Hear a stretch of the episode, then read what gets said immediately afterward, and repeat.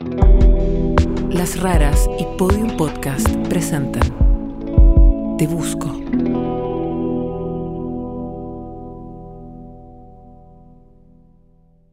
Episodio 4. Craneotomía.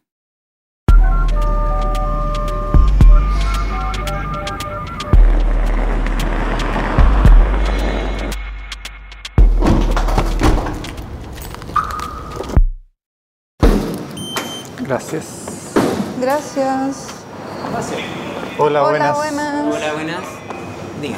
Eh, queremos hablar con alguien de TICS. Ya, pero ¿para qué sería? Sí, lo que pasa es que nosotros estamos haciendo una petición por transparencia de una información Ya. de un accidente que yo tuve hace 20 años. Estamos en la Dirección de Tecnologías de la Información y las Comunicaciones de Carabineros, o TIC. Los investigadores descubrieron que este es el último lugar donde podemos encontrar el parte policial que nos lleve al hombre que me atropelló. Aquí se supone que tienen archivos antiguos digitalizados, aunque no sabemos desde cuándo. Entonces, es archivo. En el fondo, estamos tratando de llegar a información antigua y nos han dicho que ahí es donde la pueden tener.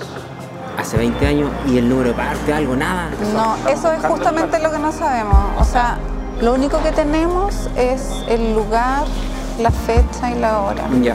Ahí voy a preguntar y yo si no encuentro nada que alguien baje y le explique. Es- ¿Ya? Ya, gracias.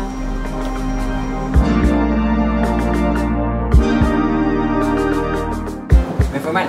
¿Ya? Al final nos dicen que no tienen ninguna petición por transparencia pendiente. Yo empiezo a perder la paciencia. Entonces, ¿qué hacemos? ¿Cómo lo hacemos? ¿Qué tienen que hacer? Ajá. Volver a solicitarlo.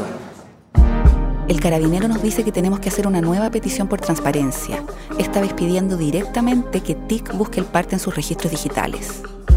Esto nos frustra porque significa que tenemos que esperar un mes más para recibir una respuesta. Muchas gracias. Muchas gracias. de nada. Hasta luego.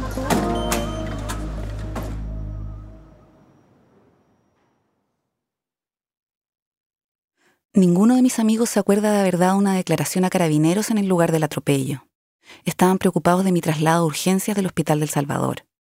Allá también llegaron mis otros amigos de Chillán, mi prima, mis tíos y mi hermana Javi. en la entrada de la urgencia del Salvador hay como una jardinera. Y me acuerdo que estaban tus amigos sentados ahí. Y me acuerdo de yo ir caminando y tener la sensación de ir como en cámara lenta y como que todos me miraban hacia arriba mientras yo pasaba, pero ninguno me decía nada. Con una cara así de espanto, espanto. Y, y yo tampoco les dije nada y seguía avanzando y estaban nuestros tíos. Tu tío estaba enojado. La Catalina había tomado. Y yo así, como, eh, eh, eh, sí. Y había fumado. Nosotros, eh, sí. revisamos tus cosas para sacar la, la evidencia. alguien me pasó en algún momento un estuche tuyo que tenía marihuana. Que fue como, toma, guárdalo. Y después se me acercó una mm, enfermera o recepcionista, no sé, y me pasó una bolsa de basura con tu ropa. Estaban tus zapatillas Converse clásicas, creo que eran rosadas. Creo que andaba, ahí, no sé si con falda o con vestido, pero te la cortaron. Creo que te había hecho hasta pipí.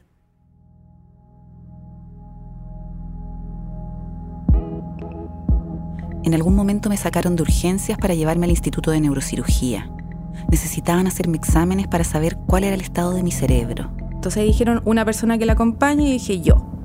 Y me subí a la ambulancia que era muy, muy precaria, casi como un furgón. Y la, la camilla como que se golpeaba, como que se tambaleaba. Y ahí me subí y partimos y te miré y fue impactante. Impactante, era como la cabeza sangrando y cada parte del cuerpo del lado derecho fuera de lugar.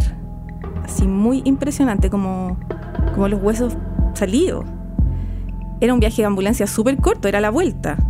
Pero en ese viaje me acuerdo como de haberte mirado súper impactada y de haberle preguntado al doctor, ¿se va a morir? Y que el doctor me dijo, es una posibilidad.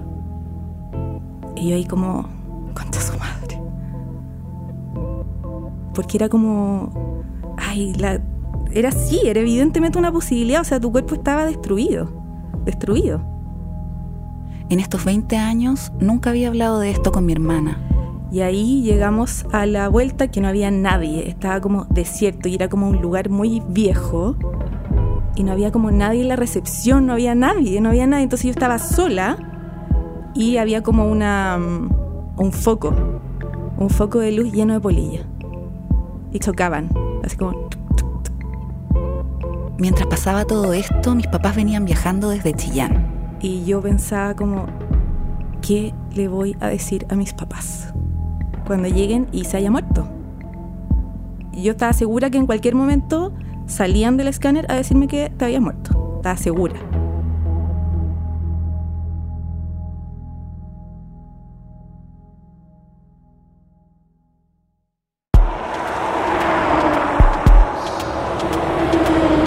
Esperamos la respuesta de TIC de Carabineros, con Martín viajamos a Chillán. Estamos en la casa donde yo viví con mi familia hasta que salí del colegio y me fui a Santiago. Vinimos a buscar un montón de radiografías e informes médicos que sobrevivieron 20 años guardados en un closet. Yo nunca los había visto. Entonces, Cata, ¿qué vamos a hacer ahora?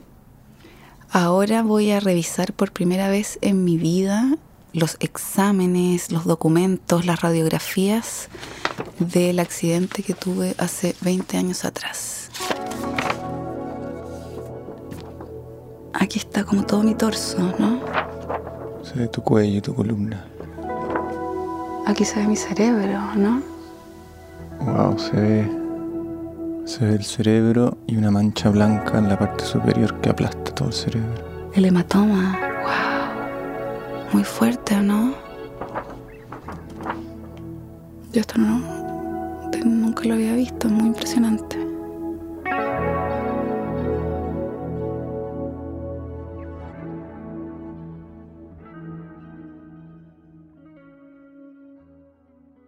Desde urgencias del Hospital del Salvador me llevaron a la UCI de la clínica alemana, la unidad de cuidados intensivos de una de las clínicas privadas más caras de Chile. Tuviste un politraumatismo grave de alta energía con lesiones potencialmente mortales. Me ingresaron a las cinco y media de la mañana del 31 de octubre de 2003. Habían pasado seis horas desde el atropello. Tenía todo el lado derecho del cuerpo quebrado y estaba grave por el golpe en la cabeza. TEC cerrado, complicado. En tu caso tienes tres lesiones, tienes un hematoma subdural, frontoparietal izquierdo, que tiene un, discreto eh, efecto de masa, un hematoma subdural frontal derecho, y además tienes una hemorragia subaracnoidea, que eso es un sangrado un poco distinto al hematoma.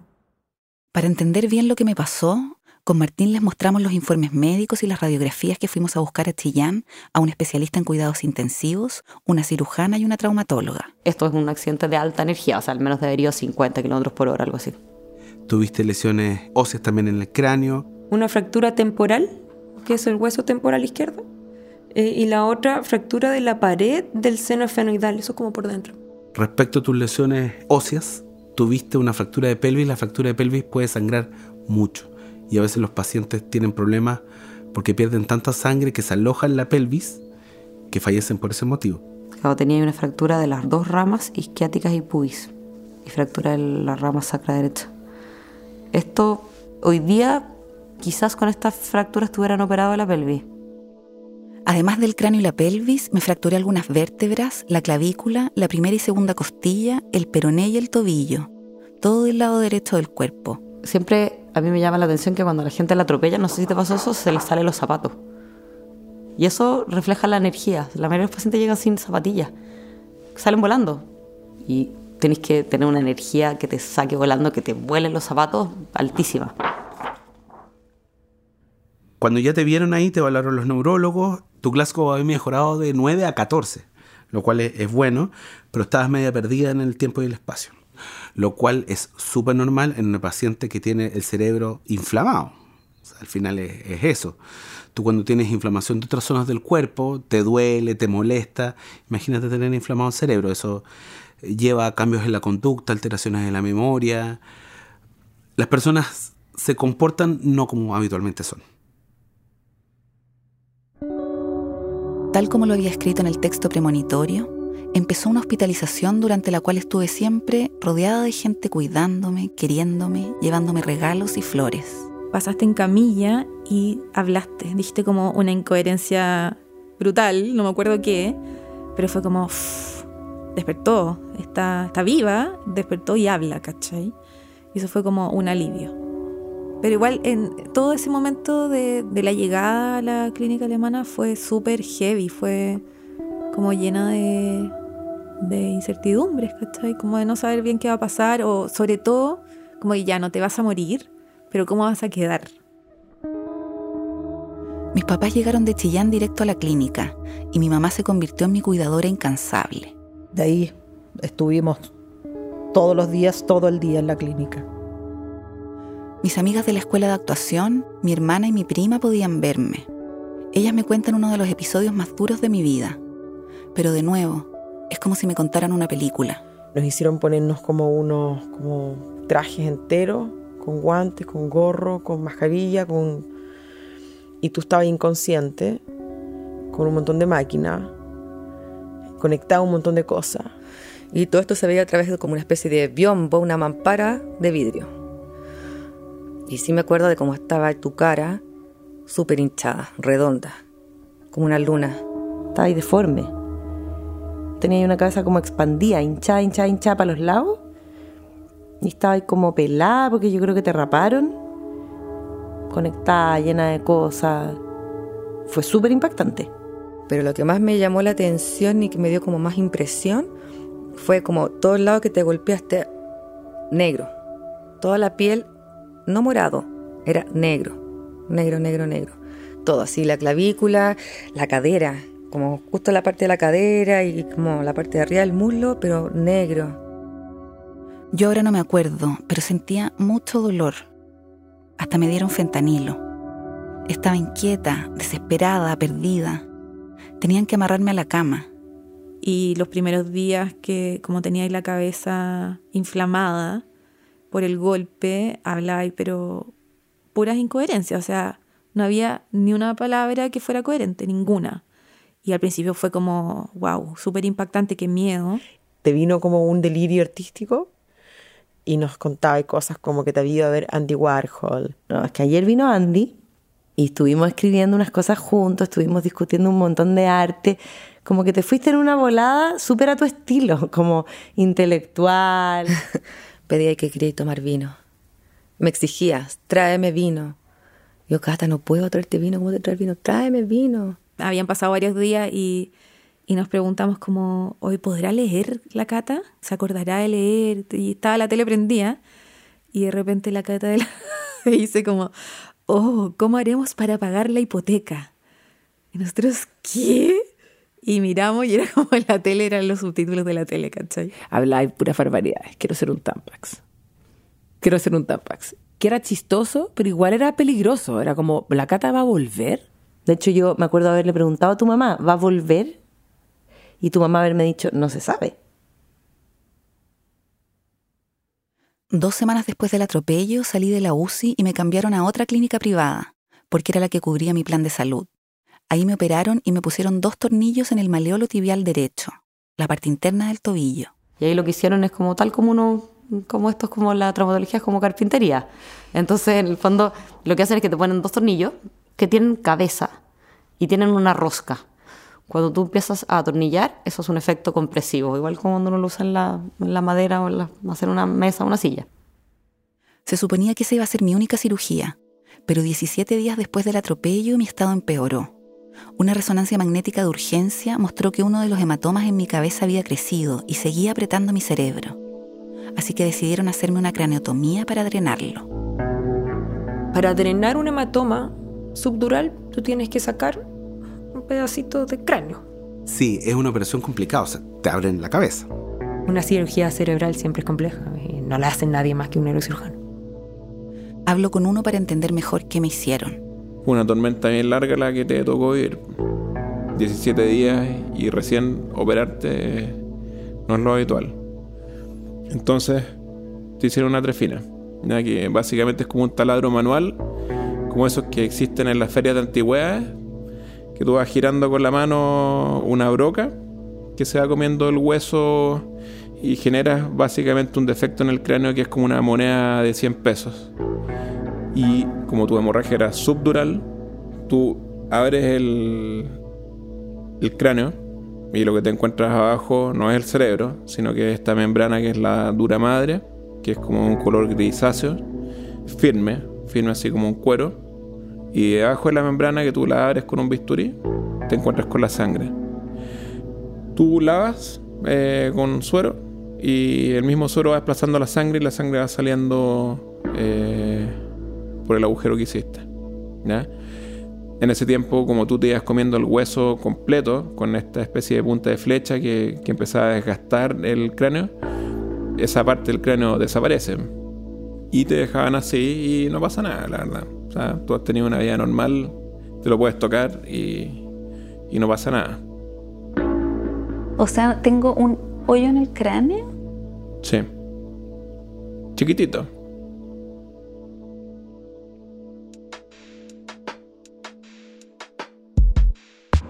Reconstruyendo lo que pasó en la UCI descubro algo importante.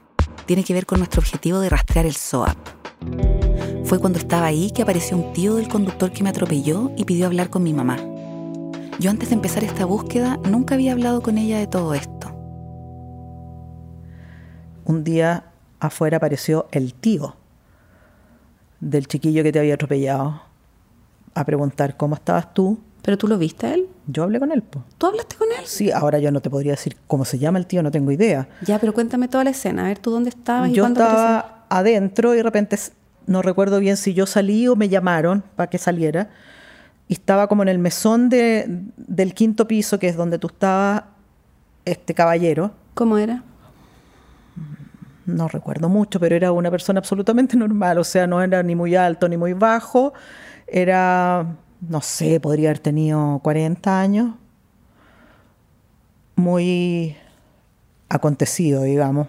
Llegó a preguntar cómo estabas tú primero, que iba él porque su sobrino estaba muy mal, que no, no era capaz de ir, porque había quedado pésimo después de- del accidente. Por eso iba él, para saber cómo estabas tú y para darme los datos del seguro automotriz que uno paga todos los años, para que lo hiciéramos valer. ¿A ti te dio los datos? Sí. ¿Y tú los anotaste en algún lado? No recuerdo. O sea, los tengo que haber anotado porque hicimos efectivo el SOAP. ¿Pero la plata del SOAP habrá llegado directo a la clínica o pasó por ustedes? No, no pasó por nosotros. Y después cuando él te dijo esto y te dio los datos, ¿cómo se despidieron? ¿Cuál fue como la...? No, yo... Bueno, yo estaba bastante choqueada todavía, porque era el otro día o algo así. Y de verdad que no, como que no sentí rabia, no. No, porque primero yo no sabía bien cómo habían sido las cosas. Y no sé, yo creo que no tenía capacidad de estar con rabia en ese minuto. Tenía mi cabeza y mi corazón y todo, mi, mi cuerpo en otra cosa. Mis papás no tienen ningún registro para rastrear ese SOAP. Todo se perdió en estos 20 años. Lo que sí saben es que la plata de ese seguro fue importante para pagar los costos de mi hospitalización. En ese momento además tenían un plan de salud privado y un seguro catastrófico. Milagrosamente tenía un seguro, porque yo creo que ese fue parte del milagro, porque yo jamás he tenido seguros de esas cosas. ¿ah? Y esa vez sí lo tenía. O sea, en el fondo se hizo como un paquete de el SOAP, la ISAPRE y el seguro que tu papá había contratado, por suerte. Después nunca más lo tuvimos.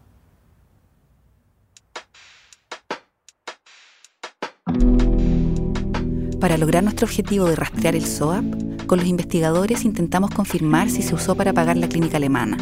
Partimos por pedir mi ficha clínica y antecedentes de hospitalización. En el caso de la clínica alemana, eh, lo que pasa es que el archivo está digitalizado desde 2008. Así que si es que existe esa ficha todavía, eh, de todas maneras va a estar en el fondo en papel. Al final nos mandan unos pocos documentos escaneados.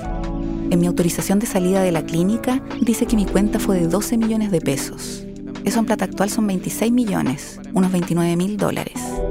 Pero no sabemos si el SOAP se usó para pagarla. Estamos hablando de 20 años, así que acá también, ojo que nos podemos dar un, un portazo, pero hay que hacer el intento de, de todas maneras. Cuando pedimos autorización para ir a revisar la ficha con más detalle de forma presencial, como lo hicimos en el Hospital del Salvador, nos responde un abogado y nos dice que no. Pero esta mala noticia no nos detiene. porque tenemos otra buena. Encontramos a una testigo directa de mi atropello. Yo vi tu accidente. No me acuerdo la fecha, nada, pero yo vi tu accidente.